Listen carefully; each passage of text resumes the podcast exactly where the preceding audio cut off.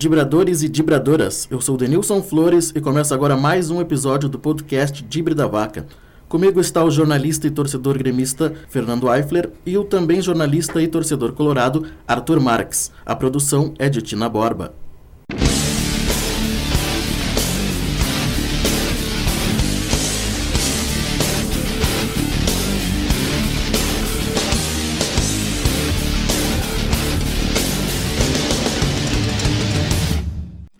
Precisamos começar com um aviso.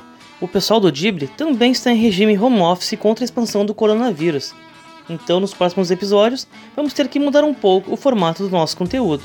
Contamos com a compreensão de todos. No episódio de hoje, vamos conversar com o gaúcho de Sapiranga, o atleta paralímpico Alex Pires. Ele, que foi campeão mundial na Maratona de Londres 2017 e em 2016 disputou sua primeira Paralimpíada, no Rio de Janeiro.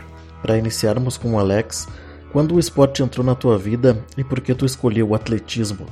Esporte, de um modo geral, uh, entrou na minha vida desde de, de, de, muito novo, né? Eu sempre gostei bastante de jogar futebol, jogar futsal desde quando era bem pequeno. Eu vivia brincando com bola, então eu sempre gostei muito de esporte, né? Uh, claro que como todo, toda criança quer se tornar um jogador de futebol né? Mas uh, depois, com o passar do tempo, que eu comecei a entender que talvez isso poderia não acontecer, eu já tinha muito claro que uh, independente de, de ser jogador de futebol ou não, eu queria era ser atleta de alto rendimento. E quando com 17 anos, né, em 2007, quando não as categorias, né, de base começaram a, a terminar para mim pelo fato da idade, eu busquei outro esporte para começar a praticar, né? Na minha cidade, em Sapiranga, no Rio, ah, no Rio Grande do Sul, uh, tinha uma corrida, né? Uma que a gente chama lá de rústica, uh, dos jogos escolares. E acabei me inscrevendo e treinando algumas semanas sem orientação nenhuma, só de pesquisando na internet como os atletas quenianos corriam e tal, e, e, deu certo, acabei vencendo né, a prova, na época era 2 km e 400 metros para até 18 anos, acabei vencendo e daí ali foi né, uma, uma alavanca aí para mim continuar nessa luta. Alex, agora conta um pouco para nós como é que foi a descoberta da tua deficiência. Bom, descobri minha deficiência quando eu tinha uh, oito anos, né? Uh, quando eu fui tomar banho, né? E eu não consegui tirar uh, uma camiseta um pouco apertada, né? Que eu, geralmente a gente uh, ergue os dois braços, né? Na, na posição na vertical e puxa a camiseta para cima e eu não conseguia fazer isso sozinho.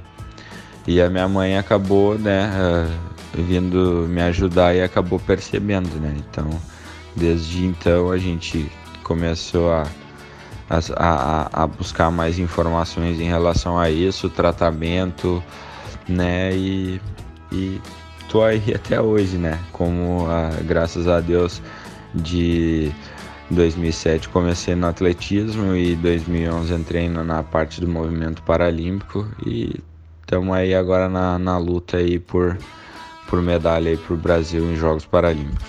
Como você recebeu a notícia do adiamento das Paralimpíadas? Recebi com bons olhos a notícia do adiamento da Paralimpíada, né? Uh, concordo com o adiamento, porque como é uma questão de saúde mundial, eu acho que uh, foi assertivo nessa né, questão pelo fato de, de envolver a, a preparação dos atletas, né, a saúde dos atletas, das pessoas que organizam o evento, das pessoas que iriam participar do evento uh, como voluntário, né? Uh, então acredito que foi o mais correto a ser feito. Né? claro que eu gostaria de correr, né, esse ano, né, mas infelizmente não deu. Vamos pro próximo, né, e é o que interessa. E como estava sendo sua preparação para os jogos antes da quarentena? Qual era a sua rotina de treinos? Minha preparação antes da quarentena estava na questão de a gente estava começando a iniciar um trabalho, né?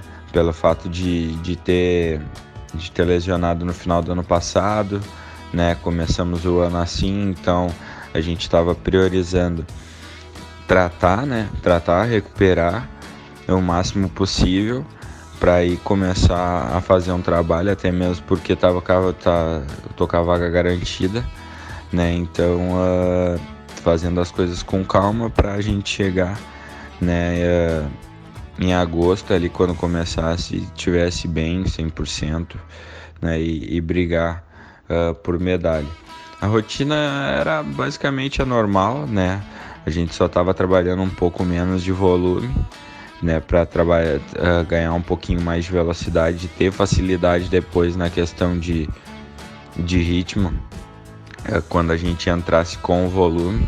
Né, então, treinando sete dias na semana, uh, dois turnos né, por dia, mais daí mais a fisioterapia no turno à noite, né? Então, essa era a nossa rotina.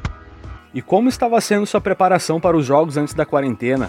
Qual era a sua rotina de treinos? Com a quarentena, né, uh, tive que fazer algumas adaptações, né. Num primeiro momento, uh, treinando, tive de, dos dois períodos que estava treinando, tive que começar a passar a treinar um, porque à tarde o fluxo de gente era maior, né, na rua, e com isso, para não ter risco, a gente optou, eu e meu técnico, por eu treinar só na parte da manhã e de manhã bem cedo, né? Tava acordando às 5 horas da manhã e saindo para correr às 6, né? Uh, também estava tentando alugar uma esteira que duas semanas depois consegui alugar para conseguir então estar tá treinando em casa e dar continuidade até uh, sair ou não sair o adiamento, né? E era desse jeito que a gente estava se virando. O quão importante para você é representar o Brasil nas Paralimpíadas? Representar o Brasil para mim é uma é uma honra, né, cara? A questão ela é muito é muito patriota, né? Eu sou muito pelo correto, pelo justo, né? Se eu não mereço, uh, eu acho que o, o próximo, né, que, que, que tem que ganhar então, assim, eu me cobro muito com isso, né? Para mim sempre estar tá podendo representar bem o nosso país, né? Na, nas Paralimpíadas, em campeonatos mundiais e tudo mais, né?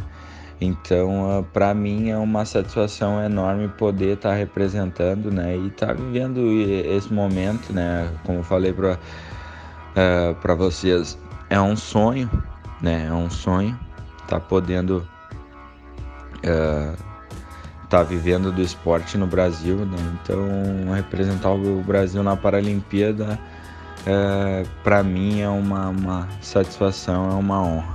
Alex, para ti quais são as tuas maiores vitórias dentro do esporte? Eu acho que a minha maior vitória dentro do dentro do esporte, na verdade, é o legado que eu posso deixar para as outras pessoas, para né, as outras crianças e tudo, né? Porque Tipo, eu sonhei né, em ser um atleta de alto rendimento e hoje eu estou realizando isso, né? Então eu acho que essa, essa pode ser a minha maior vitória. É claro que se for falar em performance aí, tem várias, né? Às vezes a gente tem esse costume de, de achar que o mais importante é ir subir num pódio, ir subir num lugar mais alto do pódio. Só que é, às vezes também o, o fato de, de, de tudo aquilo que, que o atleta faz para chegar lá é muito mais importante do que às vezes estar tá lá, né? Mas uh, se for citar, né, o meu maior título até hoje uh, do, dentro do, do esporte é o título mundial de 2017, né, da maratona em Londres, né, que foi depois de 2016 ter sido um ano uh, ruim, né? Não, não, ter, não ter sido medalhista nos Jogos, que era o nosso principal objetivo, e apesar de, de ter grande chance de, de, de medalha de ouro, né? Na, na prova que, que, eu, que eu corro, uh, às vezes vai além da questão do treinamento, né? Então, uh, e daí poder voltar em 2017 e ser campeão mundial, então foi, foi muito bom. Falando nas Paralimpíadas do Rio 2016, tu acabou desistindo da prova por não conseguir caminhar pela alta temperatura. Tu fez algum treinamento específico para lidar com o clima do Japão? Então, é, 2016 a gente teve esse fator aí, né, da questão do, do calor, né, que acabou atrapalhando bastante e daí teve outros fatores que, né, que ajudaram. A gente foi pro fazer treinamento em altitude para um lugar mais frio do que no Brasil naquela época e depois acabou voltando, né, então acabou prejudicando bastante. No Japão, nesse mesmo período, dizem que, que é quente, né, bem quente até. E a gente na verdade está tomando está é, tomando né, todas as medidas né, de, de precaução para isso, desde poder escolher bem o lugar onde a gente vai treinar, se vai treinar no Brasil, se não vai treinar, se vai treinar, sei lá, em algum outro lugar, mas a gente está buscando muita informação para saber uh, o que fazer na hora certa, né? A princípio, para esse ano, a gente faria dois treinamentos em altitude né, na Colômbia, mas uh, a princípio eu iria no primeiro, que seria agora em maio, que acabou sendo cancelado, né? Uh, e depois teria um outro em julho, que que se, e daí logo em seguida a gente iria para o Japão, né? Uh, e daí muito provável que nesse segundo eu não participaria, ficaria treinando no Brasil, porque aqui na Baixada Santista, né, nas cidades daqui na praia, a temperatura dificilmente cai muito, então fica em torno de 25 a 30 graus, então eu acho que seria o mais, o mais propício né, a treinar por aqui.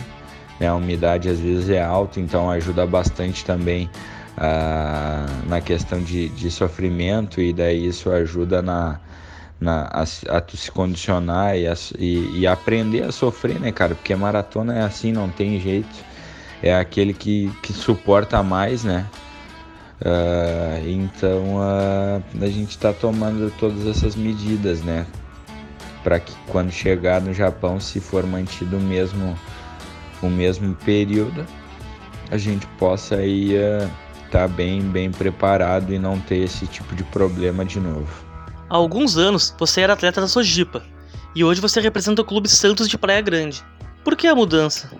Sobre a mudança de clube, na verdade, assim, a gente é atleta de alto rendimento, né? A gente precisa de investimento, né, para se manter no esporte, ainda mais uh, uh, sendo um atleta de um esporte individual, né? Uh, então, às vezes, esse tipo de, de, de investimento, de da ajuda financeira, né, custo para se manter dentro do esporte, ele é um pouco alto, né? As pessoas às vezes têm costume de ver o lado bom, né, da, da parte do atleta, que são as viagens, né, ficar em hotel bom, em convocações, essas coisas. Mas as, a, a parte ruim, as, muitas vezes as pessoas não veem ou não sabem, né? E a, essa questão da mudança foi uma dessas, dessa, de, uma dessas partes ruins, assim, né? O, a Sojipa, apesar de ser um, um clube grande que, uh, é, para mim, eu tenho no, no, meu coração, né, e tudo mais, mas uh, no esporte paralímpico, do modo geral, eu acho que eles acabaram não, não evoluindo muito bem nessa, nessa questão de, de saber a magnitude do que é uma Paralimpíada, né? Eu já tinha seis, seis medalhas em campeonatos mundiais e, e não recebia o investimento necessário para mim continuar rendendo. Né? Então eu, eu tinha que, teoricamente, uh, por projetos de patrocínios de, de que são basicamente em cima de resultados meus, né, que eu fiz, uh, que é que o, o Comitê Paralímpico uh, né, tem, uh, acabava bancando esses custos, né, e digamos que eu, te, que eu tinha que pagar para me representar o clube, né. Uh, então, assim, aluguel, luz, água, todas essas contas era por minha conta, né? E, e o fato de, de ter vindo para Praia Grande, né, foi mais por conta dessa oportunidade, né? Foi uma oportunidade de, de que né, eu, eu tava rendendo, tava fazendo resultado e foi, foi me proposto a possibilidade de entrar em mais um desses projetos né, do, do, do Comitê Paralímpico Brasileiro por conta dessa, desses resultados que eu havia feito, né, que era o time São Paulo. E para te entrar nesse, nesse projeto de patrocínio, você tem que morar dentro do estado de São Paulo e representar uma instituição do estado de São Paulo né? Que hoje uh, eu faço parte da equipe Festival, né? De Santos, que é, a, é uma cidade aqui da, da, da, Baixada Santista, né? Que não é a Praia Grande, são duas cidades distintas. Então foi basicamente por isso, né? Foi uma oportunidade de, de ter um reconhecimento financeiro maior que fez com que eu saísse do Rio Grande do Sul e viesse para cá. Agora, para encaminhar o final da nossa conversa, depois dos Jogos Paralímpicos, quais são os seus próximos objetivos dentro e fora do esporte? Ainda tem algum grande sonho a alcançar? Meu, meus principais objetivos, na verdade, é o de todo atleta, né, cara? O principal é ser campeão paralímpico, né? Eu acho que uh, depois dessa Paralimpíada de Tóquio, eu já tenho, assim, mais ou menos uh, meio fixo na cabeça que alto rendimento mesmo mais umas duas. Daí seria Paris e, e acho que a outra é nos Estados Unidos, agora não me lembro bem aonde vai ser. Mas uh, e daí depois a gente vai levando, né? Uh, e, e, vai vendo a questão de, de, de, rendimento, se eu conseguir manter ainda uh, em alta performance, a gente vai tentar, eu vou tentar, né? Porque é minha profissão e, eu, e é o que eu gosto de fazer, né? Mas uh, também, né, já tô já uh, começando a, a fazer algumas coisas, né, para empreender no futuro, né, ser um empreendedor. Tenho muita vontade de ser empreendedor, né? abrir aí alguma franquia de, de, de alguma coisa, então estou pesquisando bastante sobre isso também na internet vendo é, quais são as melhores opções, né, para que quando o esporte não de alto rendimento não der mais e aí o esporte virar literalmente aí um hobby, né, uh, eu possa né, ter alguma outra fonte de renda e continuar trabalhando, né, porque é o que eu gosto de fazer, né, cara. Eu acho que uh, sempre gostei bastante de, de, trabalhar também, antes mesmo de virar um atleta de alto rendimento. Trabalhei em algumas empresas e não me arrependo, né, de nada. Sempre acho que até o fato de, de ter trabalhado já de carteira assinada, tudo isso me ajudou muito a, a chegar onde eu cheguei até no esporte, porque eu aprendi muita coisa com muita gente. Então uh, eu acho que depois voltar e, e empreender, acho que vai ser muito bom para mim. Então, quero agradecer ao atleta paralímpico Alex Pires, a esse gaúcho de Sapiranga que gentilmente conversou com a galera do Dibre e vamos desejar que assim que passar o coronavírus, ele retome e faça uma grande preparação para os Jogos Olímpicos de 2021 já colado já no agradecimento, vou trazer o pensamento da semana.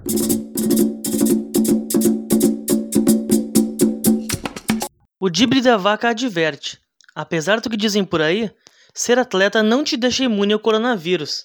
Respeite o isolamento e fique em casa. Ah, então, este foi Fernando Eifler com mais um pensamento da semana. Esse foi o Dibre da Vaca, o podcast que fala de futebol, NBA, NFL, atletismo e todos os assuntos possíveis em tempos de quarentena, sem firula. Nos sigam no Instagram, arroba da Vaca, no youtube.com barra e no Spotify Dibre da Vaca. Então chegamos ao fim de mais um episódio do podcast Dibre da Vaca, com Denilson Flores, Fernando Eifler e eu, Arthur Marques, com a produção e edição de Tina Borba. Só lembrando que semana que vem estamos de volta, já no formato especial que falamos no início do podcast, devido à quarentena contra a expansão do coronavírus. Mas sempre que possível, nós vamos trazer um convidado ou convidada especial. Aguardem!